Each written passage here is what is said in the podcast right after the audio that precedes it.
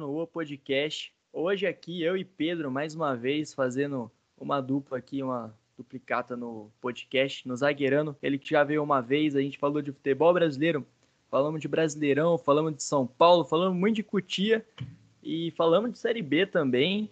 Hoje a gente está aqui para falar de um assunto um pouco diferente, vamos falar de Europa. O Pedro que na Europa falou que torce para o Barça, sinto muito inclusive, e falou que torce para o Milan também. É bem é desses caras bem modinha. Daqui a pouco vai ser torcedor do Newcastle também. Hoje a gente vai conversar de Coutinho no Aston Villa, vamos falar um pouco de Aston Villa também no modo geral, contexto que o Coutinho vai estar inserido nesse time. É, a gente vai falar de Vini Malvadez, o melhor brasileiro em atividade hoje. Vamos falar de Newcastle, a situação trágica do Newcastle. E depois a gente faz o joguinho lá que tá todo mundo acostumado. O melhor time que eu vi do Barcelona, o melhor time que o Pedro viu do Milan. Acho que o time dele vai ficar mais forte que o meu, pá, cara, porque de uns tempos pra cá, não que de uns tempos pra cá o Milan tem ido mal, mas você viu a época de ouro do Milan, né, Pedro? Cara, eu vi primeiramente, né, um, um salve aí pro pessoal do, do Zagueirano que acompanha o, o Giovanni aí. Um baita podcast, um baita projeto. E, mano, eu vi a época de ouro, inclusive falar um pouco aí de, de influência, o Milan, principalmente um tal de Ricardo Isaacson, um tal de Kaká, tem muita influência no meu gosto por futebol. Eu acho que como o Kaká fez parte disso, da, da minha história em começar a gostar de futebol, gostar de ver futebol, como o Kaká fez parte disso, eu acho que, que por isso que eu peguei gosto em torcer pelo Milan. E depois também o Barcelona, cara. Assim como o Kaká fez ter um gosto muito muito forte por futebol, o Barcelona também foi pegou toda uma geração aí, acho que inclusive você, é, essa geração Guardiola, até um pouco antes Ronaldinho, Deco, Edmilson, os caras assim, aquele time que perdeu para o Inter do Gabiru também teve uma certa influência, por isso que eu gosto muito dos dois clubes, mas eu gosto de futebol, bicho, modinha mesmo, o time jogou bem, eu gosto de ver, amei já, já começa a torcer. Pedro que se diz também torcedor do Leicester, Desde. Fala que é desde também, 2005. Também. mas começou a gostar do, do time só depois de 2017. Quando foi, foi em 2017 que o Leicester foi campeão? Foi 2017, 2016. 2016, 2017 a temporada. É, 16 barra 17. Desde então ele fala que é torcedor desde 2005, desde a época que o Cambiaço foi pro Leicester. Mas hoje vamos falar Europa, cara. Eu gosto, eu gosto muito de falar de Europa. Particularmente, às vezes eu prefiro até falar de Europa do que Brasil. Acho que por ter muito mais nomes, muito mais nomes assim renomados, o nível do futebol, porra, é melhor. Nível de técnico é melhor. Tanto que. Deixa eu até te fazer uma pergunta, Pedro. Nessa história que a gente está vendo no Brasil, é, técnicos, principalmente técnicos portugueses, vindo em massa para cá, é, técnicos de outros países, etc você acha que o nível de técnico do Brasil baixou e o nível da Europa, não, agora não só como jogadores, mas também o nível dos técnicos, aumentou de uma forma tão grande que os, os times no Brasil estão optando, ao invés de contratar o pessoal daqui, contratar o pessoal de lá de fora que é mais estudado e que parece saber mais do jogo? Sim, cara, eu acho que o nível brasileiro dos treinadores ele ele está bem, bem abaixo, bem abaixo. Eu acho que o Brasil ainda tem uma, uma escola muito antiga de, de futebol, da maneira de ver futebol, e acho que a soberba dos treinadores brasileiros é, é grande, é muito grande. É, em relação a isso de a culpa nunca é do treinador, sempre tem uma coisa ou outra, mas isso é muita influência do que vem de cima, né? O caos do futebol brasileiro ele vem de cima para baixo. Então, a má administração da CBF, má administração dos clubes, eu acho que isso chega a conta nos treinadores também, chega nos jogadores também. É, a gente tem um exemplo ótimo do nosso lado, que é a Argentina, que mesmo com um time com dificuldade financeira e tudo, consegue formar grandes treinadores porque tem método de trabalho, tem interesse e não vê o futebol como quem ganha é o melhor. Eu acho que esse é um erro muito grande no Brasil. O pessoal acha que só quem ganha é bom. E não, cara, você.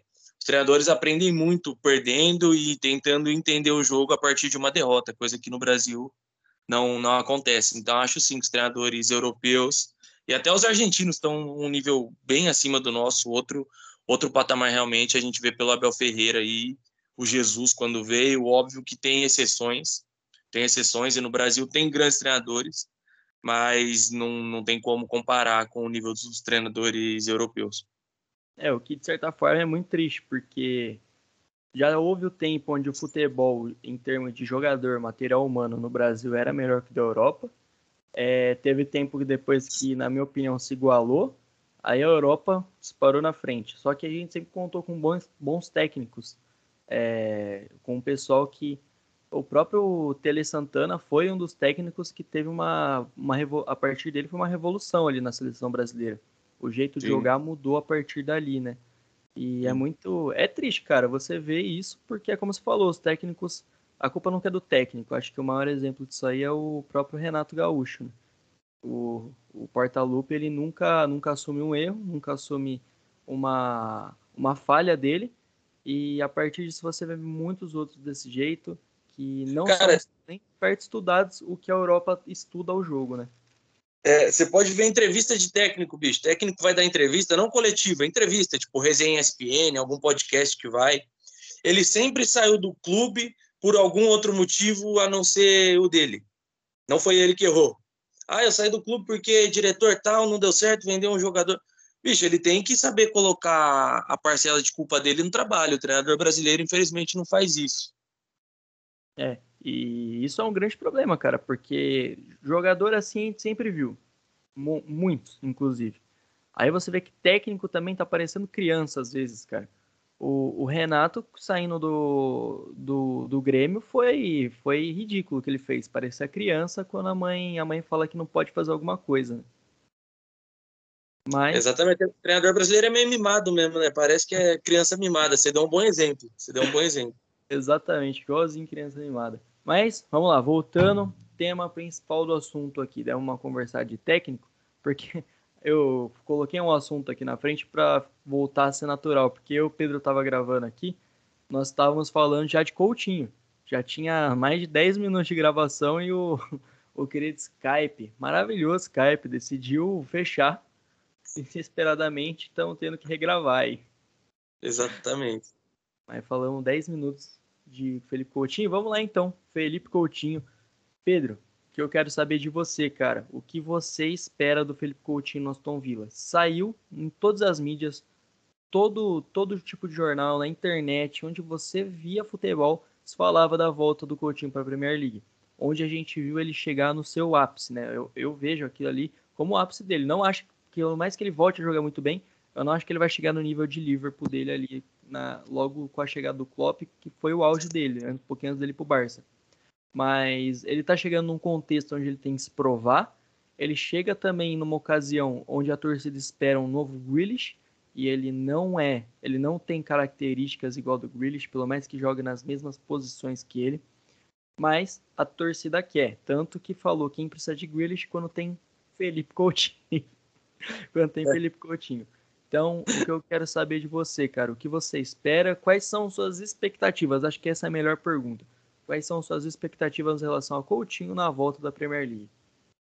Cara, eu vi, eu vi a reestreia dele. É uma coisa que, que eu acho bem interessante. Ele foi para um Barcelona já bagunçado, então seria natural que o Coutinho não fosse render. Acho que qualquer jogador no momento que for para o Barcelona vai ser meio queimado por conta da bagunça do time. Aí, beleza, flopou no Barça, não deu certo. Ele pega e vai para o Bayern, que é um time fortíssimo, montado, e seria muito difícil ele chegar a ser titular.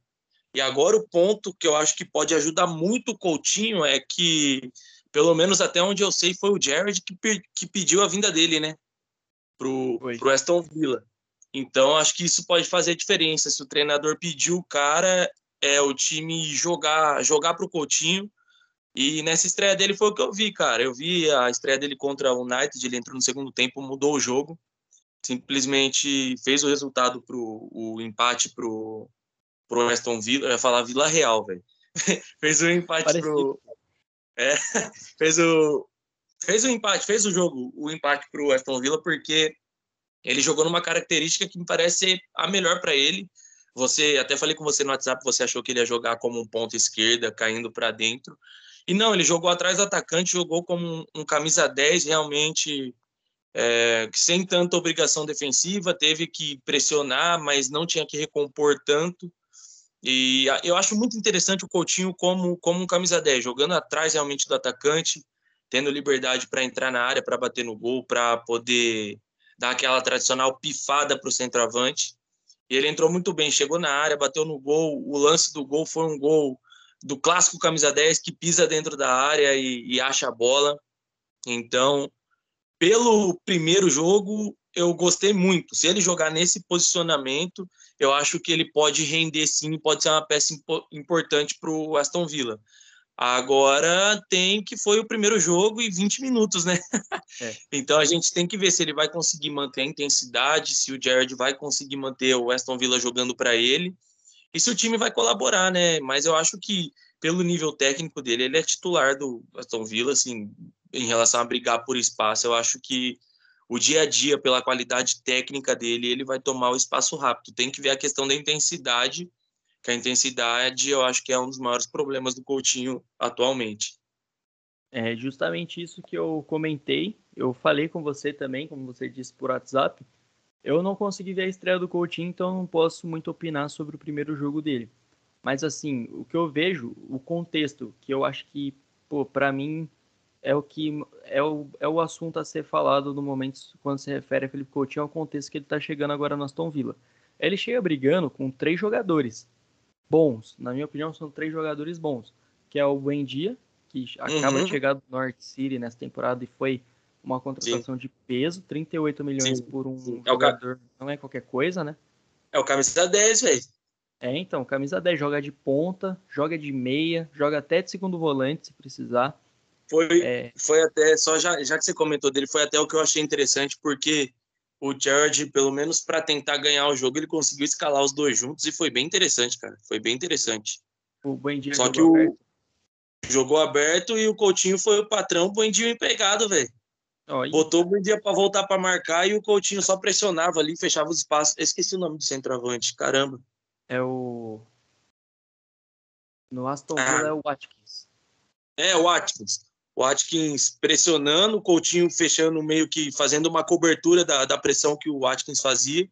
E ficou, ficou interessante, mano. Ficou interessante. Eu gostei de ver. Não sei se o Jared vai jogar assim sempre. Então, pode ser que, que não. Pode ser que ou joga o Coutinho ou o Buendia. Mas, a princípio, eu gostei. Gostei do que eu vi, sim. É, e também tem o Bailey, o Bailey, que chega do Leverkusen, o jamaicano, que é promessa ainda do futebol, cara. Ele já foi muito mais promessa, mas ele ainda é considerado um jogador promissor, que é ponta direita, corre, não para de corre, mas corre muito. E o Rápido. Traoré, o maior saci do futebol mundial, né? Que só chuta de esquerda e joga de ponta direita. Eu acho, eu acho incrível. Não chega para cruzar uma bola na linha de fundo, é, é só fake shot para dentro e chutar colocado. Uhum. E o que eu quero ver de verdade, o que eu tô ansioso para ver, porque assim, eu acho que o Coutinho não vai render. Mas o que eu mais quero é que ele vá lá e cale minha boca, cara. Porque assim, ter o Coutinho em alto nível é bom pro futebol brasileiro, é bom para quem gosta de futebol, para quem acompanha a Premier League. Eu vejo muita Premier League, o Pedro vê também. E uhum. pra seleção, cara, acho que é o principal. A gente tá perto de uma Copa e é. na posição do Coutinho eu vejo só um hoje, que é o Paquetá que não é característica Sim. igual, mas joga de meia. E, e, é bom você ter uma sombra pro cara, porque hoje eu, eu vejo o Paquetá como titular absoluto desse time. Tem jogado todos os jogos, pelo menos. E é sempre bom ter uma sombra. O Coutinho não tinha sombra, acho que esse foi um grande problema, se acomodou demais. E hoje a gente vê aí o que, o que tá virando o Coutinho, né, cara? É, eu acho que a questão mesmo principal para fazer, como você disse, que não vai dar certo, o que vai fazer ele dar certo é a intensidade dele, é ele mostrar que ele quer, ele correr e ele, ele saber jogar no ritmo da Premier League, né? Fisicamente ele parece que não tá mal, tá bem, tipo, aparentemente a aparência física dele não parece estar tá ou acima do peso ou muito magro, fisicamente ele parece estar tá bem.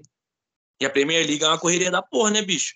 Premier League o jogo é intenso e eu acho que ele tá tá pronto. A questão é ver se ele vai realmente conseguir conseguir entregar. e é ótimo para a seleção, uma opçãozinha a mais aí para a Copa do Catar, que vem o Hexa. Ah, tomara, velho, que vem o Hexa e eu não sei, julgo eu que com Vini Malvadeza sendo protagonista, tá? Mas a gente vai é... chegar lá de falar de Vini. O que eu acabei nem, nem completando a linha de raciocínio. O que eu tô ansioso de verdade para ver é Felipe Coutinho junto com Daniel Winks, que ainda é reserva do, do Watkins, por, porque o, o chegou agora. Mas, cara, ele é um centroavante de característica assim, bem 9, muito camisa 9, mas que não é canele, caneludo igual um, um Lucão do Break, né? Porque isso aí na Inglaterra tem que sobra. Jogador que é forte, camisa 9, mas é melhor de cabeça que, do que com o pé. tem bastante. Eu quero muito ver ele junto com o Daniel Wings, cara. Eu acho que pode ser uma dupla. Eu não acredito, mas acho que vai ser uma dupla que pode ser que encaixe. E aí tem o Buendia para jogar numa ponta, tem o, o Bailey, que é um jogador que eu gosto muito, como você disse, rápido. E, cara, é interessante. O time do Aston Villa, no modo geral, tem nomes interessantes. Tem o, o goleiro Martinez, da seleção da Argentina, uhum. que eu acho um grandíssimo goleiro. Tem um sistema defensivo razoável, um meio de campo muito bom e um ataque com dois bons nomes. O artilheiro da última segunda divisão da Inglaterra e o Daniel Wings, que é figurinha tarimbada já da Premier League há alguns anos, né? Já o Wings faz tempo que roda aí pela, pela Premier League, é um jogador bem experiente na, na competição. É, agora precisa ver se o Coutinho vai ser. Eu tô, pelo que eu, que eu vejo, cara, eu entendo que o Jared quer fazer do Coutinho tipo uma peça-chave, tipo o cérebro do time ali. Um cara que encaixa ali e seja a, realmente a estrela do time. E a torcida parece que está entendendo isso. A torcida está bem empolgada. Na hora que o Coutinho entrou, tinha a bandeira do Brasil, não sei o quê. A torcida está bem empolgada porque é um grande nome. Queira ou não, é um grande nome, cara. Tudo que ele jogou no Liverpool e um cara que passou por Barcelona, Bayern, é um, um grande nome. É um grande nome para um time do nível do Aston Villa, que é interessante, mas não tecnicamente, como eu disse, o Coutinho sobra ali. É, também acho que para jogar, para ser titular, ele não vai ter muita dificuldade. É mais essa questão do como ele vai, o quanto ele vai render, aquilo que a gente conhece de Coutinho, que nível ele vai chegar, né? Mas de só fazendo, geral, pode falar. Só fazendo uma comparação, eu acho que ele vai, pô, não, eu, eu ia falar, mas foi por impulso, cara. Ia falar que ele pode render mais que o Ramos rendeu no Everton, mas acho que não. Ah, o Ramos no Everton, de certa forma, foi bem, né? Mas não. É, é foi bem no começo, né? É, ele, mas de um modo que a gente estava vendo ele jogar no Real Madrid, nos empréstimos dele aí pela vida, cara, ele foi pro, pro Everton e de certa forma rendeu sim, jogando de meia direita, inclusive. É, né? jogando, jogando de meia direita com o Ancelotti, inclusive. É, eu acho que foi bem sim, cara. Eu queria ter, eu queria ter visto ele mais tempo na Premier League, como ele ia se adaptar e como ele ia ser tendo uma constância dentro do Everton. É. É, mas eu ia falar, mas o Coutinho vai ter que jogar uma bolinha para chegar no nível. Então, retiro o que eu ia falar por impulso aqui. Retiro o absurdo que ia ser dito. É, eu, eu pensei bem e falei, não, não vou mandar essa não. Mas então, não cara... vou mandar essa não, senão o Coutinho vai ter que jogar demais. Aí é... Tá maluco, senão os caras me cobram aqui depois. É. Mas então, falando, falando já sobre Aston Villa e Felipe Coutinho, é... Pedro, então vamos lá, deixando claro. Para você, Coutinho vai render nesse time? Sim, vai render. Perto, perto ou igual a Liverpool? Não, nem de longe. Nem de longe. Aí já é demais, amigo. Ele vai render para o que rende um jogador no Aston Villa. É, perto ali do que rende, então, o Inks rendia para o West Ham. Pode ser, perto do que. Perto do que o. Um pouco abaixo do que o Lanzini já rendeu para o West Ham. Show, show. Não, tá ótimo. Então, uma boa comparação. Eu espero mais dele. Sinceramente, eu espero que ele ultrapasse o que um Lanzini ofereceu para o West.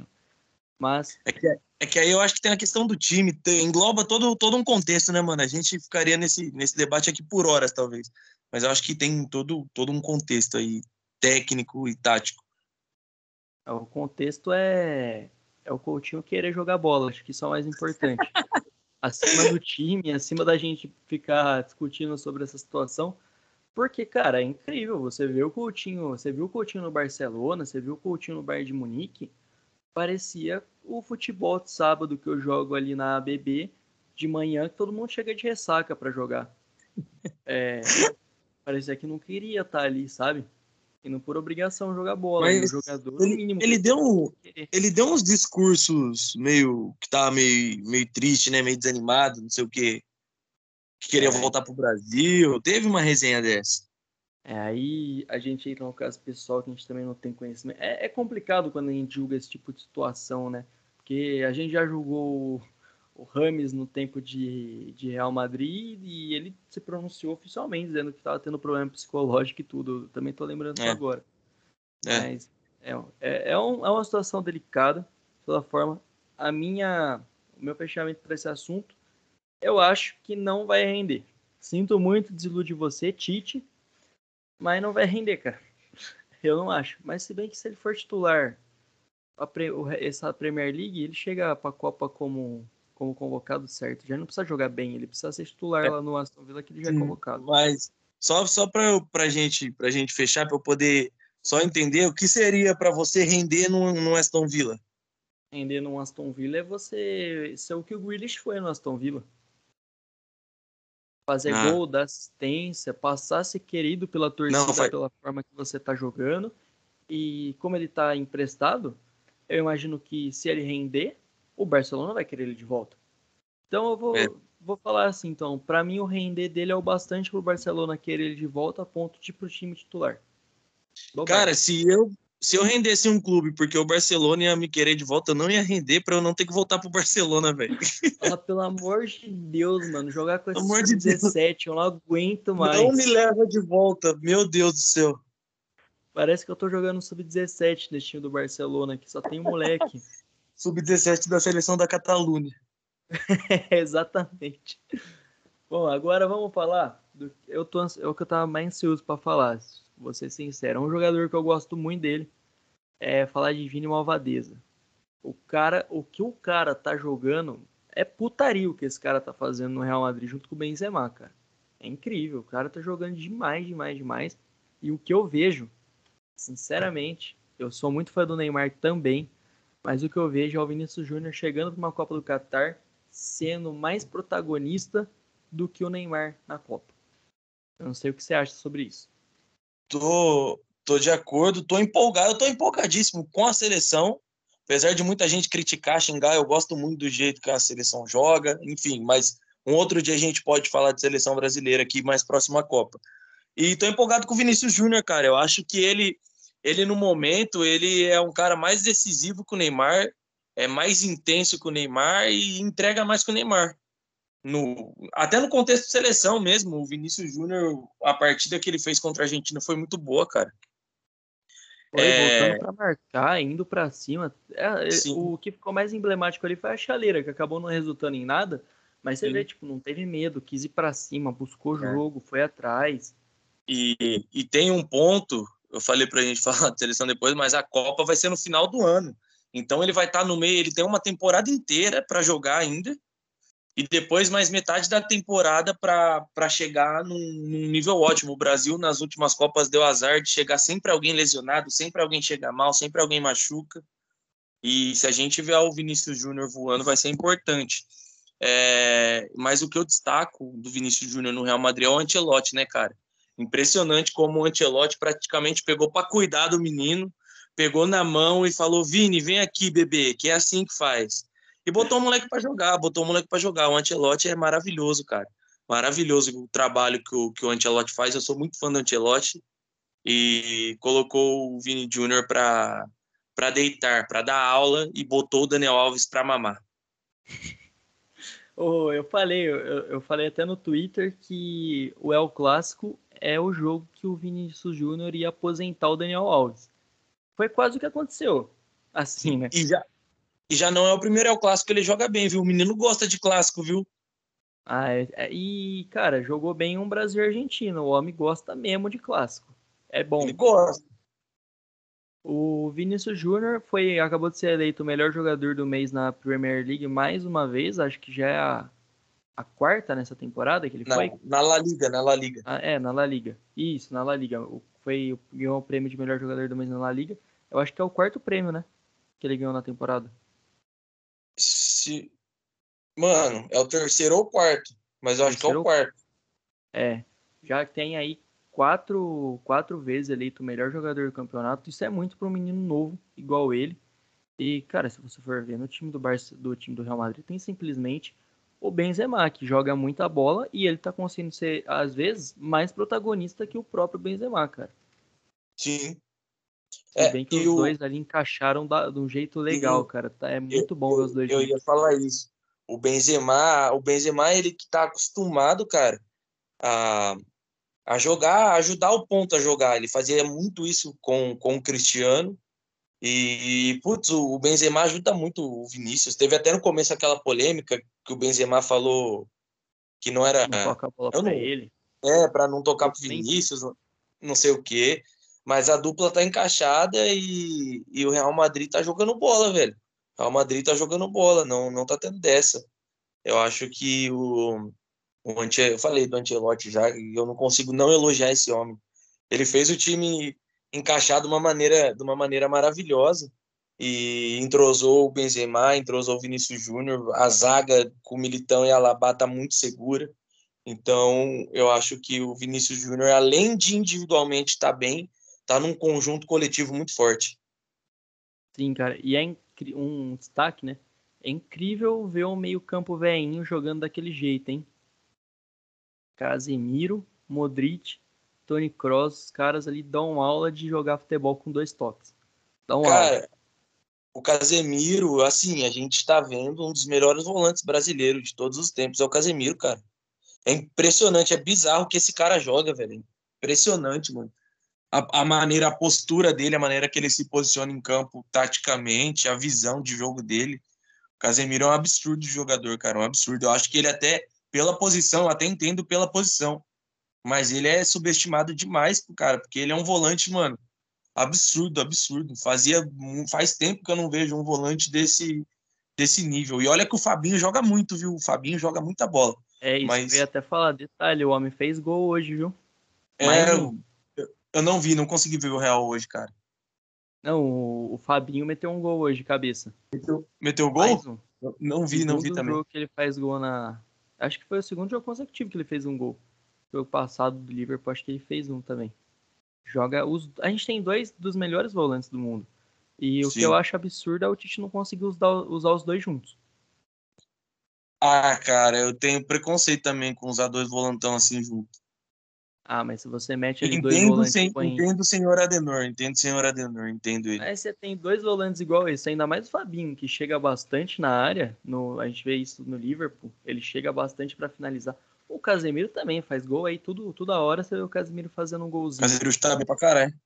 É, então, se tendo dois volantes deixa, acho que é, é legal você tentar usar para tentar dar liberdade para tipo, pô, pro Neymar e pro Paquetá não ter é. que voltar, sabe? Deixar os, os dois livres. O próprio Vinícius agora. Sim, eu acho, eu acho válido agora eliminatórias, porque o Brasil na eliminatórias, assim, é piada as partidas que tem fora quando é contra a Argentina, cara, piada. Então, eu acho que o Tite tem espaço para testar, sim, Casemiro e Fabinho juntos. Eu acho que é um teste válido, mas eu, particularmente, em alguma partida, assim, acho mais, mais difícil de acontecer, de jogar junto. Até porque a seleção já tem um modelo de jogo, já tem um, um formato. Fabinho, talvez, um, fazendo o que o Fred faz, poderia ser uma boa opção, mas acho que é válido o teste, mas não sei se, se ficaria. É, acho que o importante é testar, ainda mais agora que o Brasil já está classificado, cara, vendo que dá, põe lá o pessoal, testa. Colocar hum. contra a Bolívia. Isso, velho, testa os caras. Ah, o... vamos ver se o, o Paquetá e o Neymar conseguem jogar junto de meia para jogar, sei lá, o Vini e mais um cara na frente porque ano passado com o Zidane, que o Vini já tinha começado a jogar bem, o Real Madrid jogava com dois atacantes, que era o Vinícius e o Benzema, jogava com dois lá na frente. E o cara uhum. já estava começando, hoje, agora ele está muito melhor, está evoluindo, mas ele já estava jogando bem desde aquela época com o Zidane. Tanto que ele, na, quando, a, quando o Real Madrid caiu na Champions, ele jogou muito mais que o Benzema no jogo que caiu. Acho que é o pro Liverpool mesmo. Não, contra o Liverpool ele fez dois gols. Foi, no, foi nas quartas de final nas, nas oitavas ele fez dois gols, lembra? Foi, foi. Isso. Mas ele já vinha jogando desse, bem desse jeito desde então. Acho que é válido você testar, cara. Leva, vendo o que dá. Se não der certo, já tá classificado pra Copa, não tem mais problema. Só que o Tite não testa ninguém, velho. É incrível. É, o Tite eu gosto muito, mas ele tem realmente algumas, algumas tem, não, não, não é teimosia a palavra, mas são umas convicções que ninguém tira dele e ele usa elas até e morre abraçado com elas. Espero é, que dessa vez é como morre com isso, seja né? campeão com elas. É que assim seja. Mas Vinícius Júnior jogando muito. Melhor brasileiro em atividade hoje? Melhor brasileiro em atividade hoje. Melhor brasileiro em atividade hoje, sem dúvidas. Não tem Rafinha, não tem. O contexto é outro, né? O cara tá no Real Madrid. O Anthony tá jogando muito no Ajax também, mas Vinícius Júnior disparado. Você tá falando isso porque você é São Paulino. Não, mano. É, o Anthony tá jogando demais, bicho. Jogando demais o Anthony. O, o problema é que o Anthony tá no Ajax e aí é diferente você jogar contra um Atlético de Madrid, um Barcelona, e você jogar contra um como tava tentando lembrar o J, JKC lá, Rotterdam. Aí é, ah, é, é o time do coraçãozinho, não é? Oi? É aquele time que é de coraçãozinho, não é? Não, de coraçãozinho é o Herneven, Herneven. É, é um time que tem uma... Parece o, o número do, do Borussia. O número, o símbolo do Borussia. Símbolo do Mas enfim, é Vinícius Júnior, sim, o melhor, o melhor brasileiro na, na Europa, com certeza. Não, sem dúvida, o que esse cara tá jogando aí, cara, é o, é o que eu falei. E o, agora também quem parece que começou a entrosar é o próprio Rodrigo, cara. Terceiro jogo consecutivo que ele dá uma assistência. E assistência importante, né? Porque ele deu a primeira assistência no jogo de hoje, pro primeiro gol que foi do Modric.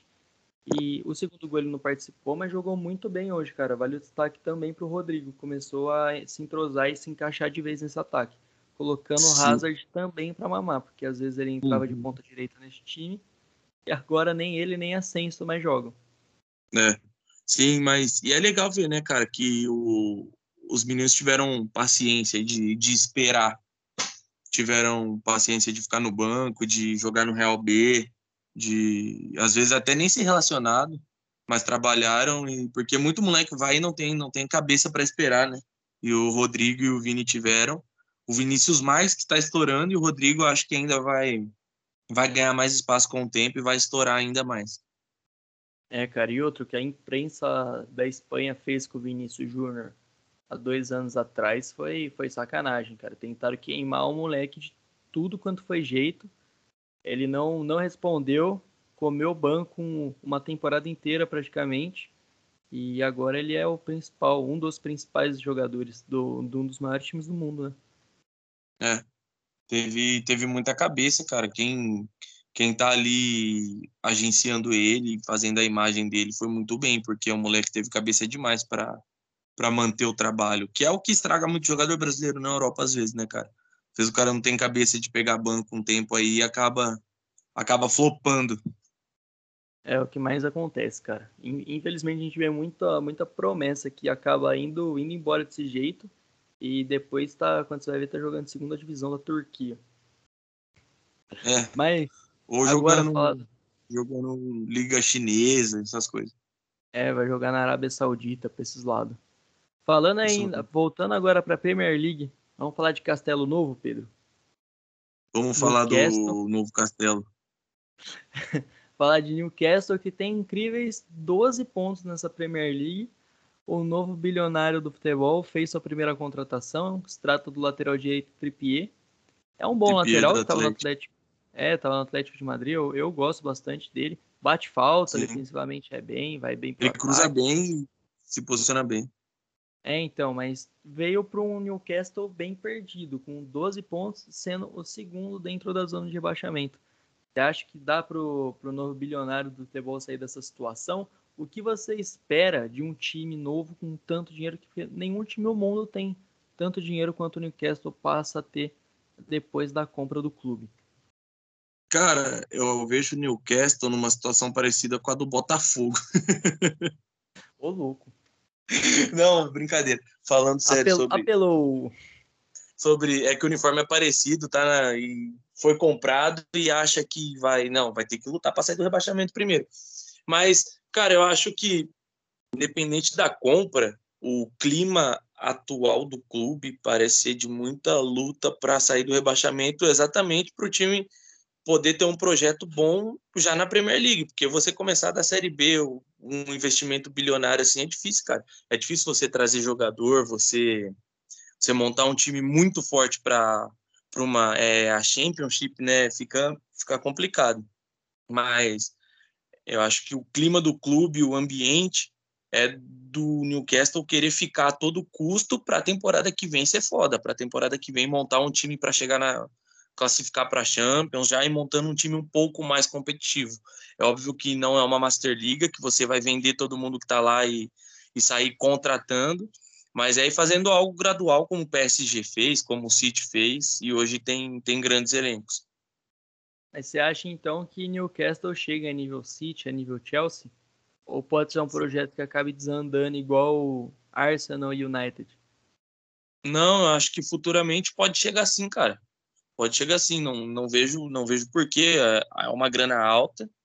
E, cara, o Chelsea, o City, a gente que, a, que acompanha futebol europeu lá para 2000 lá atrás, sei lá, o City, por exemplo, 2004, 2005, 2006. Aí depois chegou Elano, chegou Tevez, chegou Robinho, chegou o Jô. O time foi foi aos poucos, cara. Passou muita gente lá até formar a máquina a estrutura que é hoje.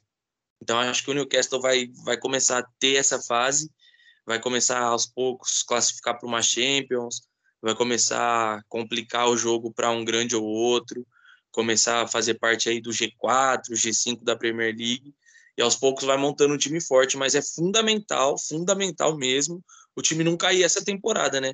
Porque começar investimento bilionário com rebaixamento vai ser triste. É complicado, cara. Mas o que eu realmente espero é que não seja mais um daqueles fundos de investimento que busquem apenas o lucro dentro do futebol, né? Foi o que aconteceu com o Arsenal e o que aconteceu com o Manchester United. Tanto que são clubes que não ganham mais nada, ficam ali.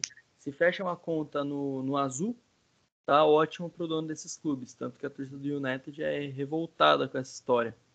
Sim, e a é torcida do United, com a família que comprou, é foda. São grandes clubes, cara, e você não vê mais.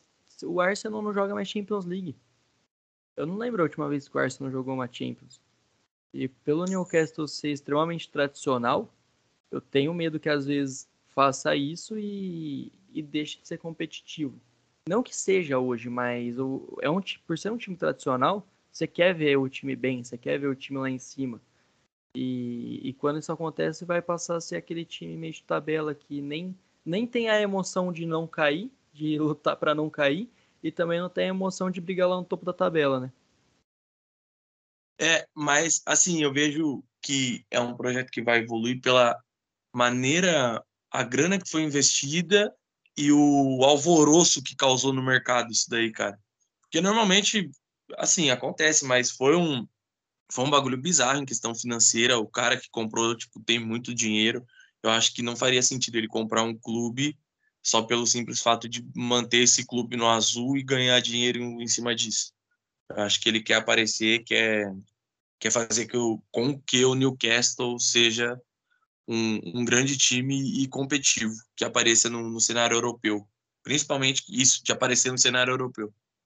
E o que você pensa sobre essas compras de clube, principalmente essas compras dos fundos de investimento lá da Arábia Saudita? Cara, é eu penso. É, é, bem polêmico, cara. Eu, na verdade, assim, assim, é complicado porque acaba ficando meio injusto um clube que está lá lutando para manter as contas em dia a partir de arrecadamento de sócio, a partir de, do que ganha em cota de TV. E aí, do nada, chega um cara lá e bota o pau na mesa. É meio injusto com outros clubes, tá ligado? Que, que tem uma boa gestão, uma gestão saudável, que não, não quebram nenhum fair play financeiro nem nada. E aí chegam esses caras com esses investimentos absurdos. Só que eu acho que vai ter uma hora que vai ter muito clube com muito investimento também. Vai ser mais de um, de um clube. A gente viu, viu no começo o Chelsea, depois apareceu o City, agora o Newcastle vem, vem tendo esse investimento aí. A única coisa que eu acho meio errado é que não, não é para todo mundo, então acaba ficando acaba ficando meio injusto. Não é, por exemplo, como no Brasil. No Brasil, por exemplo, o Flamengo. O Flamengo se distanciou dos outros financeiramente porque por trabalho próprio. Flamengo, óbvio que é um clube de mídia enorme, que arrecada muita grana, mais que os outros, mas é pelo tamanho da sua torcida. Então, acho que, que fica uma parada meio injusta os caras chegar com um puta dinheiro e investir do nada. Mas, bicho, se não é contra a lei, então tá maravilha. Tá dentro da não, lei, já era. E é, e é, bom que a gente vai vendo um super time aí se formando, né, cara? É legal ver também um time cheio de craque, de estrelas, melhores jogadores num time só, é bem legal. É, eu, eu partir da mesma opinião que você, desde que quem compra não seja esses fundos de investimento da Arábia Saudita, né, cara? Porque tem muita coisa por trás disso. É, quando se passou a levantar as questões de onde vinha toda essa grana, de uma pessoa só que é praticamente dona de um país, é uma situação meio absurda. Tanto que por isso que ano passado esfriou, né? Não, em 2020 mesmo, esfriou a, a, a compra do Newcastle, que já era falado naquela época, quando começou -se a se cogitar a origem do dinheiro. Aí, Sim. misteriosamente, de um dia para o outro, o Newcastle aparece comprado, burlado um monte de um monte de regra ali que tem imposta na Premier League para a compra ser feita de uma forma saudável. E, cara, uhum. aí, aí quando passa a ser desse, desse ponto de partida, eu já tenho uma opinião meio controversa. Acho que não acho legal. Não acho legal, cara. Que nem. Ah, esse negócio da própria Copa do Mundo agora, que você vai ver. É, Sim, tá em todo lugar a quantidade de gente que morreu por estar numa situação de trabalho ali ridícula. Mais de 6 mil pessoas morreram na construção de estádios, cara. É, é muito absurdo. E essas coisas Inclusive, que acontecem em países da Arábia Saudita, né, cara? Países Inclusive, árabes, no caso. Sim, inclusive o Cantona mandou uma bem, bem foda em relação a isso. Eric Cantona, do, que era jogador do, do United aí. Cara que eu tenho, que eu tenho. Eu gosto muito do, do Cantona, cara. O Cantona é maravilhoso. Também, fã. E, e ele, ele mandou, mandou a real sobre isso do Qatar.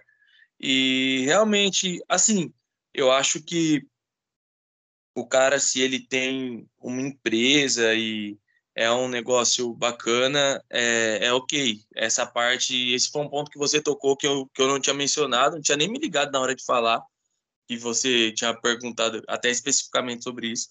Mas realmente, se tá vindo dinheiro errado, principalmente de país que tem regime fechado, regime ditatório, e o normalmente o dono do clube é muito ligado com, com o ditador desse país, acaba sendo realmente um dinheiro muito errado. É, é um, é um ponto muito delicado. Tem gente que defende a todo custo e tem gente que, que vai na contramão disso. Eu confesso que nesse, nesse caso, assim, eu não sou contra compras dos clubes. Eu, eu penso a mesma coisa que você, está dentro da lei, eu não tenho que achar nada, mas quanto, quanto a esse caso, né? Mas assim, nessa situação de onde que você falou, normalmente esses donos estão extremamente ligados ao, ao principal ditador do país é, é no mínimo suspeito. Aí eu fico um pé atrás, acho que nessa situação não concordo. Mas enfim, Newcastle, você acha que é um projeto, então, sim ou não, vai para frente? Vai para frente, o Newcastle vai, vai, não sei se vai igualar os feitos de Chelsea City, mas é um time que com certeza daqui cinco, seis temporadas estará nas cabeças da Premier League. Pode crer, já vou comprar a camisa do Newcastle então, para depois ninguém falar que eu sou modinha, porque eu torço desde 2005.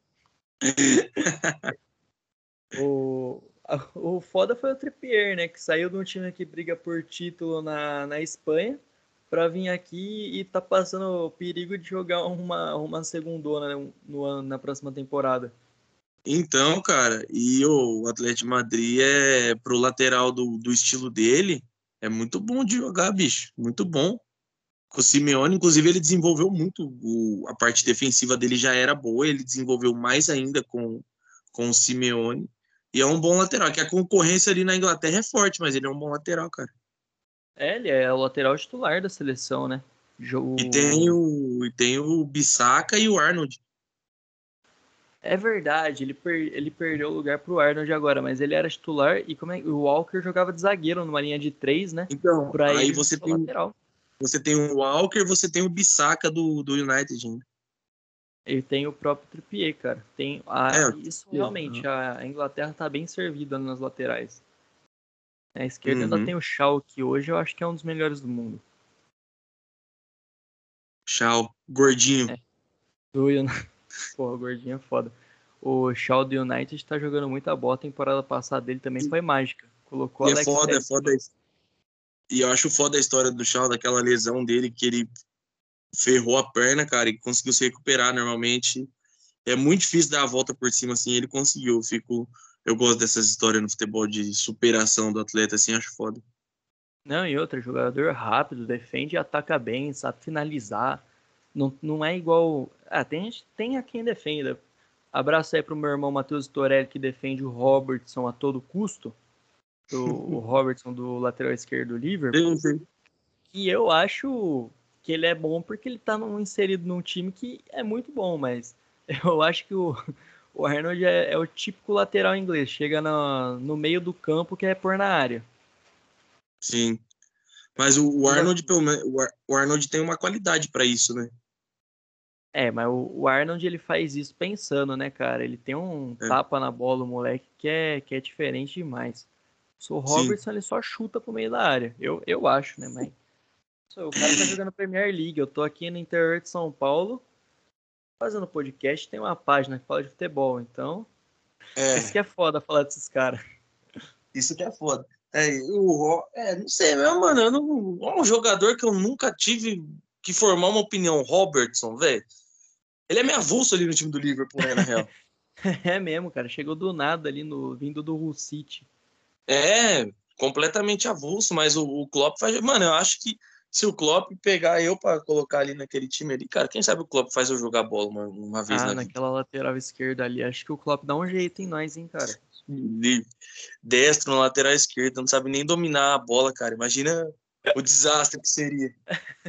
Não, então não tem problema. Eu, ele mete você ali para jogar junto com o Van Dijk e eu jogo na frente dos dois junto com o Fabinho. Não, maravilha. Aí dá para jogar, pô. Do lado do Van Dijk, mano. Você é não, louco. Dá pra brincar. Porra, do lado do Van Dijk eu jogo fácil. Jogo fácil, tranquilamente. Ô Pedro, então concluímos aqui o, os assuntos que a gente tinha para falar. Vamos fazer agora. Eu gosto muito de fazer essa brincadeira, que é, para quem não sabe, como eu falei, Pedro é Pedro torce pro Barcelona, eu torço pro Milan. Para quem não sabe, a gente faz um jogo todo final de podcast aqui na página. Eu pego o time do cara que é o convidado e monto a minha seleção com base nos melhores jogadores que eu tive a oportunidade de jogar.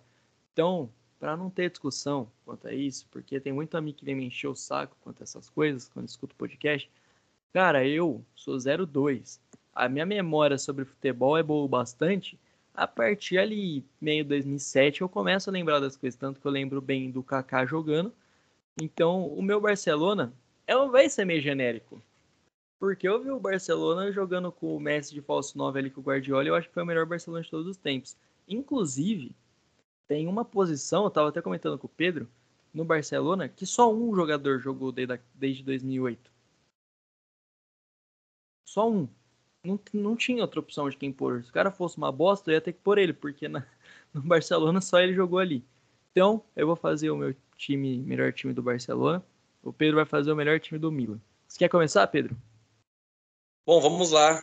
Começarei então.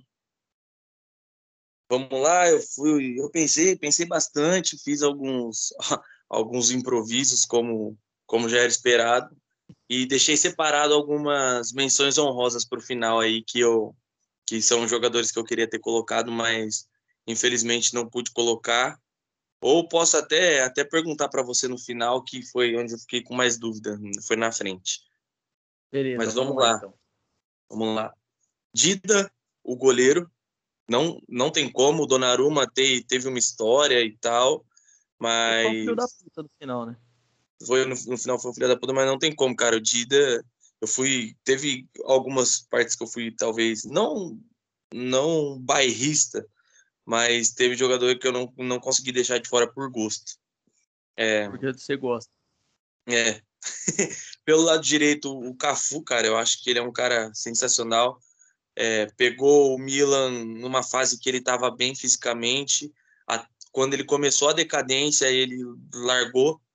Eu, assim, mas o Cafu na lateral direita, eu acho que representa representa bastante coisa, até dentro do Milan mesmo, cara. Eu acho que o, a gente tem uma imagem muito forte do Cafu na seleção pelo que ele representa para a seleção, mas ele, tipo assim, ele é muito forte no Milan, cara. Ele é muito querido pela torcida milanista e é o lateral direito que eu vi e que mais desenrolava.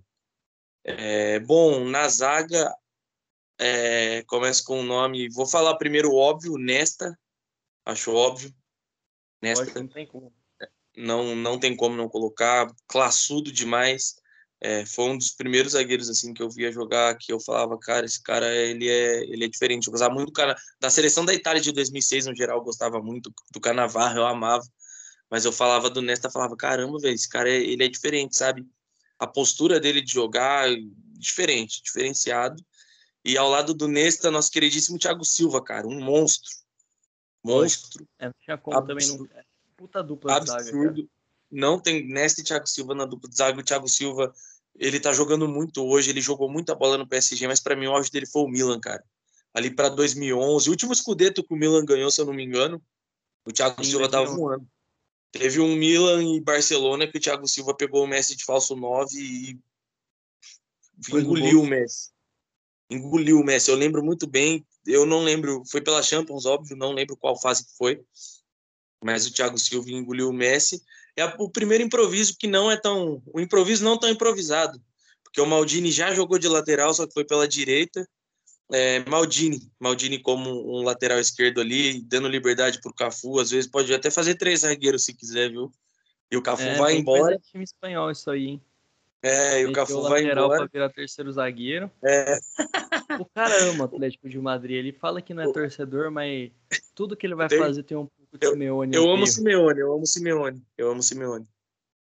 É... Pedro fazendo declarações aqui. Eu amo Simeone, Ancelotti, Simeone, são minhas influências. Você vê que eu não sou influenciado por Guardiola, por Bielsa. Eu gosto mesmo de quem joga bruto. cara gosta de quem coloca seis zagueiros dentro da área quando o time tá ganhando de 1 a 0 Isso. Aí, com o, o Maldini fazendo o lado esquerdo. Vamos lá para o meio-campo do, do homem. Fiquei também em dúvida nessa posição. Eu não sabia se eu colocava ou não, mas eu pensei, eu olhei até outros nomes, mas eu não tinha como não colocar o homem também, Genaro Gattuso. Tem que colocar o Gattuso por tudo que ele representa, bicho. Não é nem tanto pela bola, mas a história é, dele, a entrega dele, a alma que ele era do time, sabe?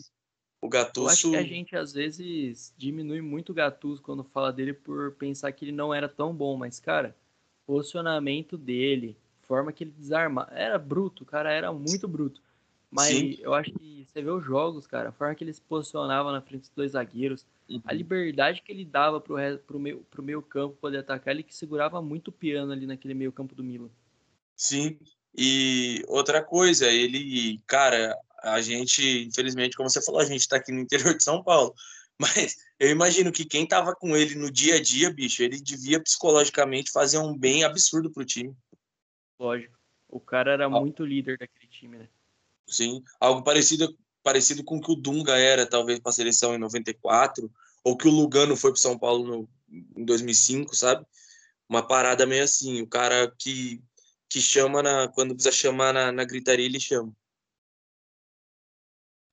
À frente, vamos lá para dar continuidade, à frente do Gatusso, vou re, remontar aquele meio-campo de 2007. Gatusso como primeiro volante, Pirlo e Sidorf um ao lado do outro. Mano, é, esse é um dos melhores meio-campo que eu já vi na minha vida. Sim.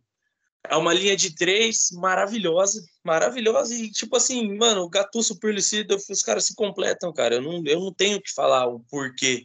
Os caras simplesmente se completam, mano. O Sidorf é um cara muito cerebral, criativo. O Pirlo joga de terno. É, ele não, não é tão móvel, o Pirlo. Você via, raramente você via ele caindo pro lado, tal coisa. Mas controla o meio-campo de maneira absurda. E à frente dessa linha de três, o Kaká, jogando da melhor maneira que, que ele jogou na vida, o auge dele, como um camisa 10 que fica à frente de três meias e atrás de dois atacantes, que pega, que arranca, que decide o jogo. E, cara, eu sou fã do Kaká, velho. Quanto o Kaká é meu ídolo é inexplicável. O Kaká é demais, mano. É o cara responsável por fazer eu gostar de futebol. É o Kaká e e ele não podia ficar de fora desse Milan maravilhoso. E agora veio veio grande, aí que veio minha, minhas dúvidas começaram nesse ponto. Quem são os dois atacantes do Milan, cara?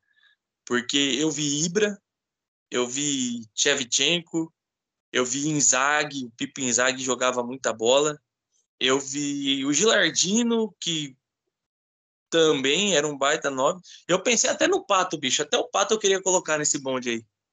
O pior é que se eu fosse fazer o meu, ia ser Shevchenko e Pato.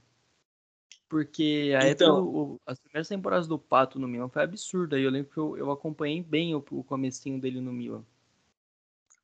Eu, eu coloquei Shevchenko e Inzaghi como principal, porque o Inzaghi ele é escroto para fazer gol, cara. Ele é simplesmente escroto para fazer gol, velho. É bizarro, mano, o Inzaghi. O Inzaghi é bizarro. Ele não é aquele cara tecnicamente um absurdo, mas ele é escroto para fazer gol, velho. Eu não sei o que acontece, mano. Não sei se você já viu o Vampeta falando do, do Túlio. Já, que ele fala no, no, no Pode Pá sobre o No Pode Pá, no Pode Pá. O Inzaghi é aquilo, mano. É aquilo só que em alto nível, tá ligado? É, é escroto, velho. O cara antecipa a bola, vai sobra na frente, o Inzaghi pau. O Inzaghi guarda. E eu coloquei o Inzaghi por esse motivo, mas fica a menção honrosa ao Pato, ao Gilardino e ao, Cre ao Crespo. O Crespo também é fera. E o Ibra. E o Ibra, sim, sabia que eu tava esquecendo alguém.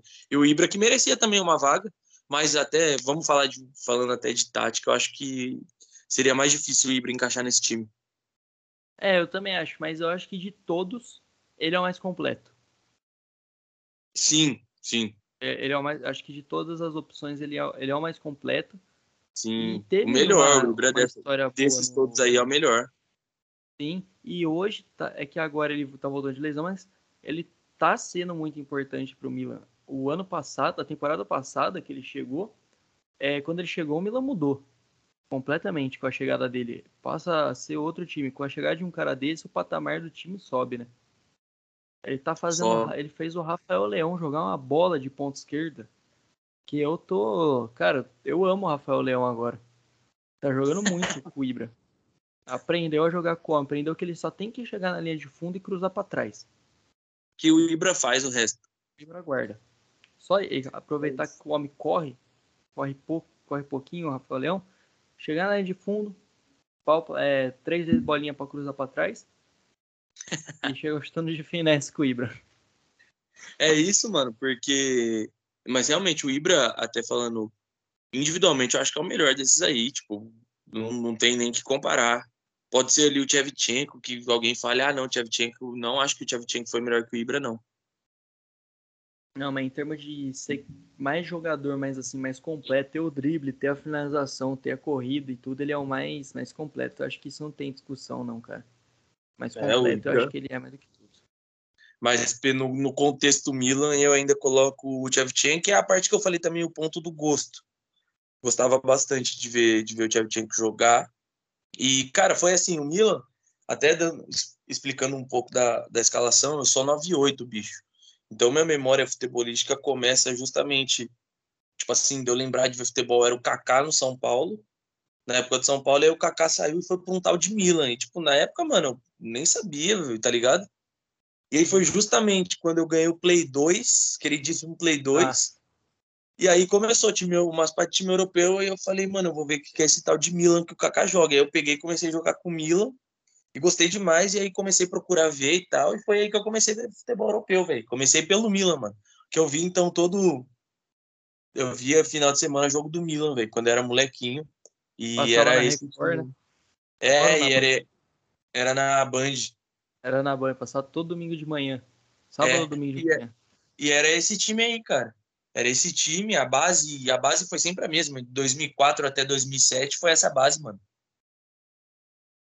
É, cara, eu, eu também eu tenho a mesma coisa com o Kaká, ele é o meu jogador preferido junto com o Crispim, mas o Kaká virou meu jogador preferido porque foi a época que eu comecei a ver futebol e o meu irmão gostava muito dele. E eu só via assim, de quarta-feira, quando eu sempre, eu sempre gostei de ver qualquer jogo. Então, às vezes, meu pai chegava em casa quarta-feira, é, 10 horas da noite de serviço, e eu tava lá sentado vendo, sei lá, Paulistão, Santos e, e São Bento, tá ligado? Aí uhum. meu pai perguntar quem tá jogando. Fala, ah, pai, tá jogando Santos e São Bento, o Santos tá atacando assim, o jogo tá um a um, não sei o que lá, tal cara fez o gol, tal cara é ruim, tal cara é bom. Então eu via futebol de todo jeito, desde bem novo. E meu irmão curtia o Kaká, quando ele foi pro Milan, ele começou a ver jogo do Milan, e eu consequentemente comecei a acompanhar muito futebol, vendo o auge do, do cara pelo Milan. Aí era o jogador que ficou é muito, ele influenciou muito o quanto eu gosto de futebol. Sim.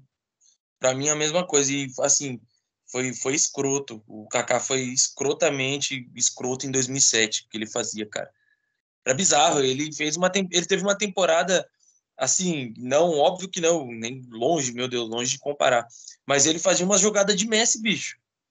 Assim, as coisas que o Messi faz com a maior naturalidade do mundo, o Kaká fazia, só que infelizmente o Kaká não era é, tão. Não que é, não fosse natural, mas ele dependia, dependia muito do arranque dele.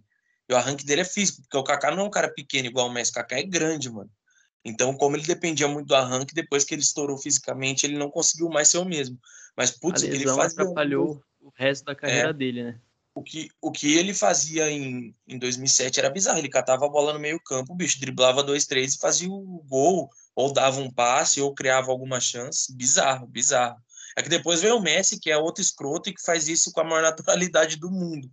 Mas... Parece que banalizou, né? É, parece que banalizou. Mas não, bicho, é difícil pra caralho você driblar três, quatro caras e deixar alguém na cara do gol. E o Kaká conseguia fazer isso com, com facilidade em 2007. É, mano, tem, tem porquê do cara ser, ser tão ídolo assim, né? Bom, vou falar meu time do Barça. Mano. Vai, manda. É genérico, cara. Já vou antecipar isso porque. Eu já, eu já até imagino. Se não tiver, se não tiver Puyol na lateral, eu já vou até desconsiderar. Não, o Puyol que eu pus, eu, eu, pus ele, eu pus ele, mas não como lateral. Ó, o meu time ficou Ter Stegger, porque fora Boa. ele, quem eu vi foi o melhorzinho, ele foi o Valdez. Eu achei Valdez que você ia colocar o Valdez, já ia falar, não, coloca o Ter Stegen. Tá maluco, o Valdez é muito fraquinho, mano. Ele foi bem naquele time lá, porque o time era absurdo. É, Ter Daniel Alves na lateral. Pensei em pôr o Douglas, mas acho que o Daniel Alves está um pouquinho acima do Douglas. A minha zaga é Punhol e Piquet. Tem gente que não gosta do Piquet, mas eu gosto demais dele. É um cara que se posiciona junto com o zagueiro, sabe fazer sobra, assim, coisa de estar tá um passo para trás do, do zagueiro que ele tá junto e já fazer completamente diferença a cobertura que ele tem. É, e eu tenho, eu tenho um ponto sobre o Piquet que eu acho muito interessante, porque ele é um zagueiro completamente alto, forte. Muito lento. E a carreira toda dele, como foi praticamente toda no Barcelona, ele sempre teve que jogar com as costas muito abertas, então ele sempre teve que correr para trás, bicho. Sempre jogou com 30, 40 metros de campo livre atrás dele e sempre fez isso muito bem. Então fica meu elogio ao Piquet aí. E a mulher dele que é maravilhosa, a Shakira também. o cara metendo uma dessa. Mas é, tem coisas que a gente tem. O que é bom a gente parabeniza. Eu piquei, cara. É, o que eu falei, ele, a noção dele de cobertura é um negócio que quando eu jogava e eu tentava ainda ser jogador, eu via muito vídeo dele para tentar replicar isso, porque também nunca fui veloz. E o Piquet ele é muito lento, muito lento. E sabe fazer cobertura de um jeito absurdo.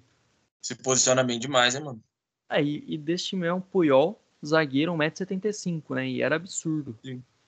Sim. Aí na esquerda, na esquerda, eu, eu ia colocar lá o, o Alba.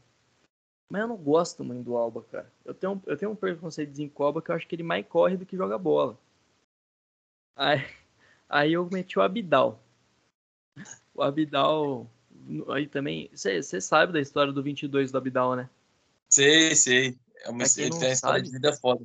É, então, pra quem não sabe, o Abidal ele usa o número 20, ele usava, né, o número 22, porque duas vezes ele foi diagnosticado com câncer e duas vezes ele venceu o câncer. Então ele usava o número 22, a quantidade de vezes que ele foi diagnosticado com câncer e quantas vezes ele ganhou, da, venceu a doença. E eu, ele era, ele não era um primor de lateral esquerdo, mas eu achava assim, ele, um, ele um bom lateral, cara. Eu gostava bastante dele. Inclusive, o Guardiola usava, às vezes, ele como terceiro zagueiro e mandava o Daniel Alves, velho. É, lógico, porque o Daniel Alves não é um primor de marcador também, né? É. E o Malvadeza mandou um abraço. É, aí o meu meio campo, o cara que eu hum. falei que não tinha outro pra pôr, porque ninguém mais jogou nessa é. posição com ele é o Busquets. É. E, e, vou falar, até só falando, comentando, o Piquet também, viu? Não tinha outro zagueiro pra você pôr ali. Sempre foi. Acho que desde quando eu comecei a ver era o Piquet mais um. É. Não tinha outro. Mas o, o, o Busquets. E o Busquets eu... também, só ele. Então, eu fui pensar, mano, em quem pôr ali. Aí eu comecei a ver os times, né, de cada ano. Ele tá em todos, desde que eu comecei a ver futebol europeu ali em 2008, por aí ele já era titular. 2008 acho que não. Mas 2009 acho eu, que ele, ele é titular. Acho que 2008 já, mano. 2008 ele já era? Já era, né? Eu acho que já. É, não tinha. Ele só ele posição. Jogava... Porque 2008 tinha, ele bancou o Faber, ele botou o Fábricas no banco em 2008. É, o Fábricas tava vindo do Arsenal, né? É, o, o Fábricas eu não lembro quando, mas o Fábricas veio do Arsenal e ele meteu o Fábricas no banco, bicho. É, cara, aí o meio-campo é não tem que mudar, é chave e Iniesta. Não tem ninguém que vai, eu acho que na história é muito difícil alguém esperar esse trio. Trio, um jogador Acho injusto com o Mascherano, mas beleza. Ah, cara, o Mascherano, eu gostava dele, mas não tem como tirar ninguém desse meio campo aqui para pôr ele de volante. Vou falar bem baixinho, vou falar bem baixinho para ninguém ouvir o absurdo, mas eu tiraria o Abidal, colocaria o Puyol na lateral e jogaria o Mascherano na zaga. Aí você forçou. Fala baixinho mesmo, porque, porque foi forçado. Fala bem baixinho. Vou falar bem baixinho. Aí o meu ataque eu, eu roubei aqui, eu coloquei dois centroavantes. Sendo que um jogou de ponta quando o Messi era falso 9. O Messi não, dá, não tem como tirar, né? Existe essa hipótese, então eu meti ele de falso 9 aqui do time. Aí uhum. eu coloquei dois atacantes, um é o dois centroavantes, um é o Vila, que o jogou Vila. de ponta e o Pedro na ponta direita e o Pedro jogar na ponta esquerda. Uhum. E funcionou nessa posição. Eu sou eu sou muito fã do Vila, muito. Dele e do Torres. Eu sou subestimado o Vila, inclusive, muito subestimado. Demais o que ele jogou no Barcelona né, naquela época de Messi sendo falso 9, o facão que ele só me fazia era, era putaria. E Messi, Concordo. e aí eu, eu fiquei em dúvida entre o Eto'o e o hum. Soares. Só que o Soares jogou mais tempo no Barcelona. Né? Soares fácil, irmãozinho. Ah, é que eu, eu, eu, sou muito fã do Eto'o também, mas não tinha como. Era, eu acho que entre, eu fiquei na dúvida, mas entre os dois Coloquei Soares no ataque. Roubei e coloquei dois centroavantes para jogar de ponta. Boa. Não, foi bem, parça. Você é louco, Ficou massa. Não ganharia do Milan, vai de massa. Você acha que dava Milan? Dava Milan, tranquilamente. Porra, não sei não, hein. Quantas, quantos, quantos, quantos Ballon d'Or tem aí teu time? Quantos tem o meu? Deixa eu ver, o Kaká tem um, Kaká tem um. Mano, o Chevchenko foi bola de ouro. Foi, por. Nossa, é verdade. O Chevchenko foi bola de ouro. É, amigão, aqui não brinca bola de ouro, não. verdade. É, filho. Tem, tem dois bola, bola de ouro, filho. Ah, só que tem cinco, tá? É. Tudo de um só? Só do Messi. Um Thiago Silva para ele, filho. Thiago Silva para ele. Ah, aquela. aquela e final... desce um pouquinho o Gattuso para dobrar ainda. Oi? A primeira que o Gattuso a primeira que o Gattuso der nele, você tem que tirar o Messi e pôr o Eto'o, filho. Esquece. Credo, o homem era mal marvado, mano. Tá maluco. Mas dois timaços, realmente. Rapaziada, fechar um podcast, foi isso. Pedro, foi um prazer enorme ter você aqui, cara. Uma hora de podcast, muito bem comentados, dois especialistas no assunto que diz respeito ao futebol. E aí, Pedro, o bate-bola vai se manter para esse próximo ano? Irmão, que pergunta difícil, velho. Eu não sei, eu, eu, eu, eu tipo, vai, vai trocar uma ideia, trocar uma ideia essa semana até. Então a gente, mas segue lá, segue lá, bicho, que, que segue lá no Insta, bate bola do Derby, segue o Fael, segue o Tico, segue eu também. É, que eu acho que vai ter continuidade, só vamos mudar alguma coisa e provavelmente vai com menos frequência, talvez. Mas eu não sei, a gente vai, vai conversar, vai se reunir certinho ainda para ver se vai continuar, mas independente disso, segue aí, meu. Segue aí que estamos online. Show, segue lá o Pedro então. Vou deixar aqui no link e no, e no post o Instagram do Batebol do Derby e da rapaziada do Batebol do Derby, o Tiki e o Rafa. Aí vocês vão lá, segue, dá uma moral.